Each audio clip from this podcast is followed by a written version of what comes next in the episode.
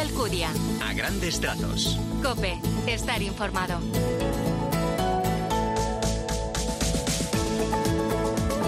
Muy buenos días, ¿qué tal? Bienvenido a los a grandes trazos del 8 de octubre, vigésimo séptimo del tiempo ordinario, en el que el Evangelio nos presenta la parábola de los viñadores homicidas. Dios mismo, dueño de la viña, ha plantado la cepa auténtica que es Jesús, podado en la cruz, ha dado el fruto generoso de la salvación, derramando el vino de su sangre, prueba definitiva de amor. Vamos como siempre en este arranque con el primer vistazo a la palabra del Señor, con el apunte de Jesús Luis Acristán. Buenos días. Buenos días. Hoy Cristo presenta un viñador que renda la viña y los empleados terminan por matar al propio hijo. Gracias Jesús. Al final del programa hacemos como siempre lectura de este Evangelio. No siempre los frutos que demos serán inmediatos, pero no cabe duda de que el alma que permanece unida a Cristo, como el sarmiento permanece unido a la vid, producirá también frutos a su tiempo. Pues así es como comenzamos los a grandes trazos del segundo domingo de octubre.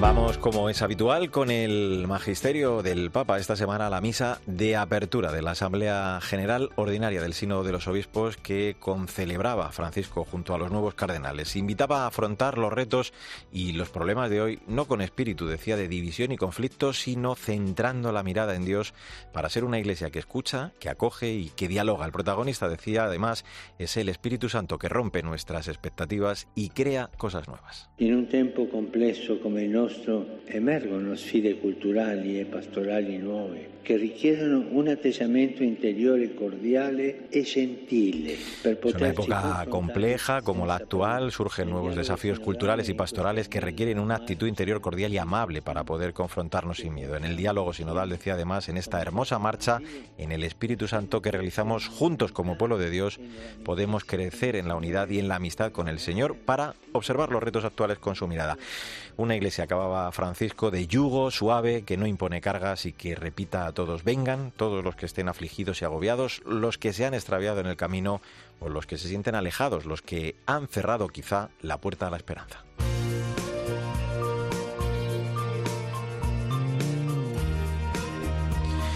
Bueno, pues es eh, el momento para el testimonio de fe de la gente buena que nos inspira. Y esta semana vamos a conocer la historia de un sacerdote de Talavera de la Reina en Toledo, el padre Chema, que es un ejemplo de cómo para Dios nada es imposible. Cristina Rodríguez Duque, buenos días. Buenos días a todos. ¿Qué tal, Mario? Dios elige a quien quiere y hace cosas sorprendentes. El padre Chema es un testimonio viviente de cómo la vida puede dar un vuelco.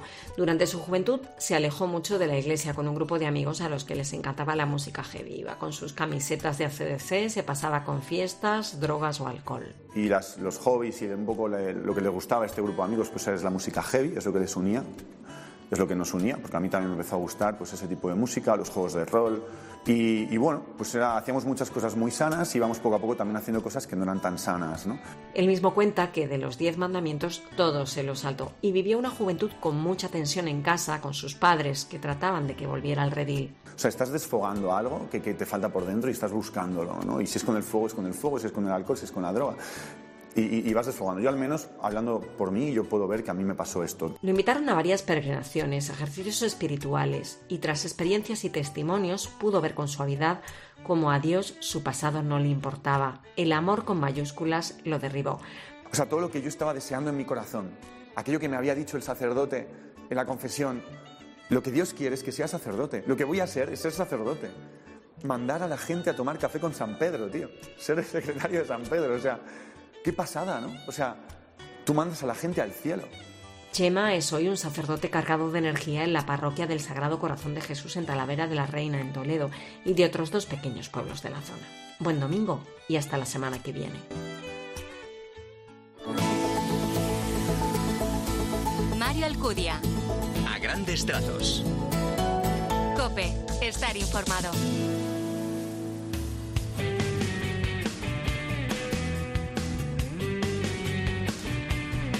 En a grandes trazos, en este 8 de octubre, la actualidad de la Iglesia en España. Ayuda a la Iglesia necesitada ha presentado esta semana un gran acto por la libertad religiosa con motivo del recién publicado también informe Libertad Religiosa en el Mundo 2023. Con esta campaña quiere enfatizar en la protección y en la defensa de este derecho humano de todos y para todos los credos. Por ello, hace un llamamiento para que todo el mundo se una en la web a la campaña creerestuderecho.es. Sandra Madrid, buenos días.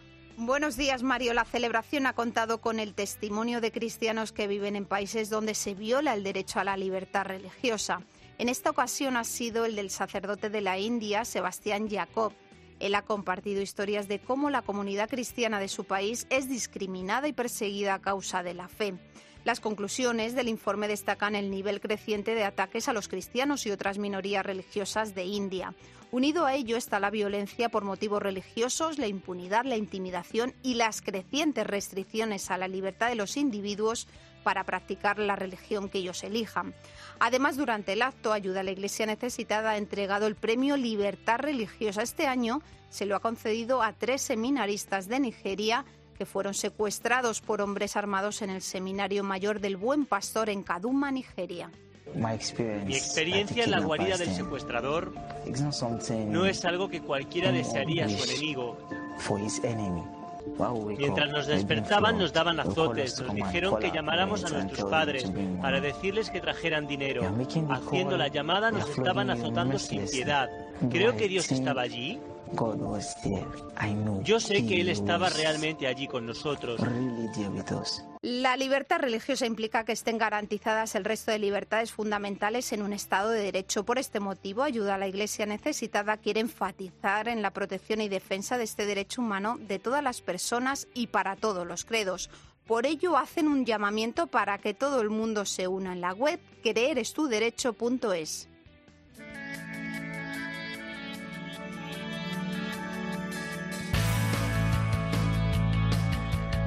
Pues vamos a echar un vistazo, como siempre, en este punto del programa a las redes sociales, lo más destacado de estos días en el continente digital, con protagonismo esta semana para la nueva intención de oración del Papa para este mes de octubre, que claro, como no podía ser de otro modo, nos invita a rezar por una iglesia sinodal, abierta a todos. Además, también la música de Pasión Vega ante el Papa Francisco. Paloma Corbí, buenos días. Buenos días, Mario. Compartimos la intención de oración del Santo Padre para este mes de octubre, por el sínodo. En el vídeo que ha compartido nos ha recordado que la misión está en el corazón de la Iglesia y nos ha animado a escuchar con los oídos de Dios para poder hablar con la palabra de Dios para así acercarnos al corazón de Cristo. Oremos por la Iglesia para que adopte la escucha y el diálogo como estilo de vida a todos los niveles, dejándose guiar por la fuerza del Espíritu Santo hacia las periferias del mundo. Además, en este tiempo de sínodo, el Papa Francisco ha compartido varios mensajes en su cuenta de Twitter. Esta es la principal tarea del sínodo, centrar de nuevo nuestra mirada en Dios, para ser una iglesia que vea a la humanidad con misericordia, una iglesia unida y fraterna, que escucha y dialoga, una iglesia que bendice y anima, que ayuda a quienes buscan al Señor. Con la frente marchita las nieves del tiempo platearon mi cielo. Esta semana el Santo Padre ha recibido la visita de la cantante española Pasión Vega, que ha interpretado el tango de Carlos Gardel, Volver. En su cuenta de Twitter la cantante ha compartido este mensaje, una de las experiencias más hermosas que he vivido. Nunca olvidaré estos momentos con su santidad el Papa. Feliz domingo y hasta la semana que viene.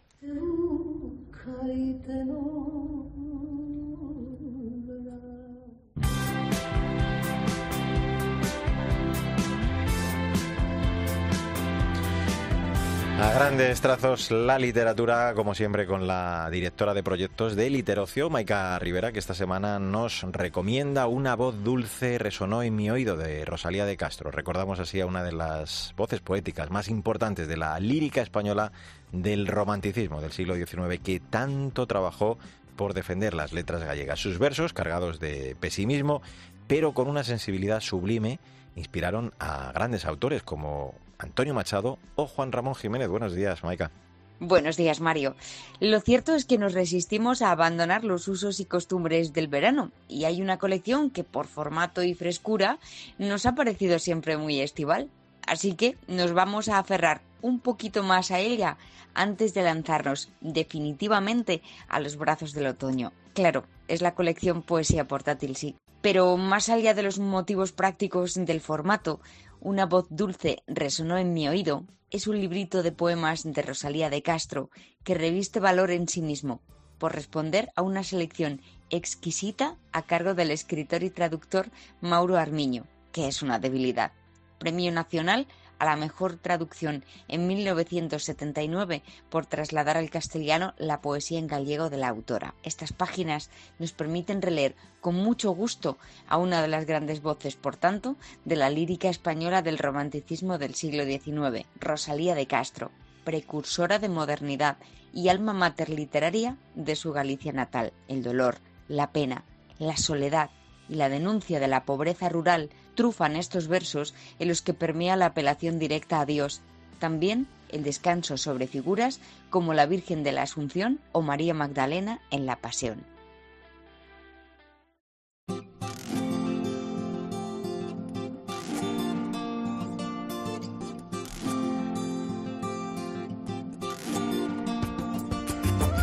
8 de octubre es tiempo para la actualidad de la Iglesia en el mundo. Nos vamos esta semana a la Polinesia francesa porque desde el espíritu del sínodo que estamos celebrando, inspirados por San Francisco de Asís, estos jóvenes de este lugar apuestan por la reconciliación y por la paz. Esteban Pítaro, buenos días. Muy buenos días, Mario. Seguimos recorriendo el mundo y encontrando una iglesia que en clave sinodal ya vive los frutos de caminar juntos.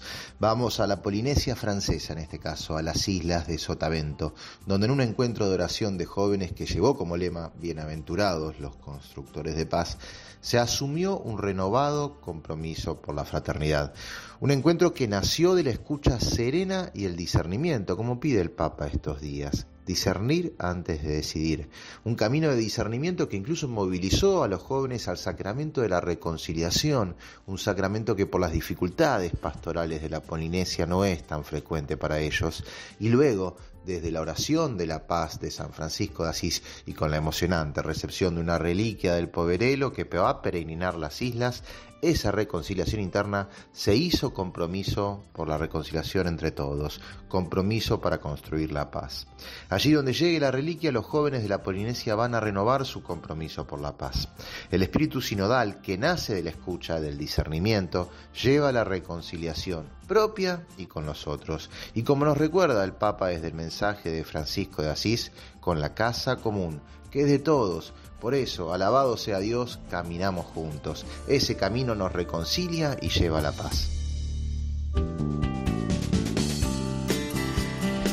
Arrendará la viña a otros labradores. Es 8 de octubre, vigésimo séptimo domingo del tiempo ordinario. Vamos con el comentario, el post, la aplicación de este evangelio para la semana que ya comenzamos con Jesús Luis Cristán. De nuevo, buenos días. Saludos, no. Dios confía mucho en nosotros y no podemos fallarle en lo que espera de nuestras vidas. Bueno, pues ojalá no fallemos al Señor, que nos ha enviado para que produzcamos frutos y que perduren si somos fieles y permanecemos unidos a la vid que es Cristo. Esos frutos llegarán.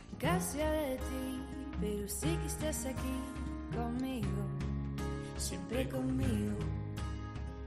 Eres esa voz tan dulce y tan sutil que nunca escucho estamos escuchando Mi Ángel de la Guarda, un tema dedicado a los ángeles custodios, interpretada por los artistas Pablo Sanz y Pili Galler. La compusieron hace un año, pero esta semana ha sido cuando la han estrenado. Han estrenado, digo, su videoclip. Buenos días, Victoria Montaner. Buenos días, Mario. Con esta canción, los artistas quieren que todo aquel que la escuche sea consciente de que tiene un ángel de la guarda que le cuida y le protege, y que también nos ayuda a poder llegar al cielo. Como dicen los compositores, los ángeles custodios son una de las tantas ayudas que nos da Dios para que seamos felices y nos acerquemos a él. En el videoclip podemos ver el proceso creativo que atravesaron los artistas al escribir la canción y también cómo la interpretan en distintos escenarios. Pablo Sanz y también Pili Galler, que fueron, por cierto, finalistas del Madrid Live Talent. Venga, vamos con la frase del día. Del Padre Pío. aprended la bella costumbre de pensar siempre en el ángel de la guarda, porque él no deja ni un instante de cuidarnos y protegernos. Pues claro que sí, tenemos que tenerlo muy presente y acordarnos mucho de él. Hasta el próximo domingo. Domingo, Vic. Adiós, Mario. Adiós, Jesús Luis. Hasta luego. En el control técnico estuvo Dani Ortega. Testimoniemos nuestra alegría y glorifiquemos al Señor con nuestra vida. Que tengas un feliz día y hasta el domingo que viene, si Dios quiere.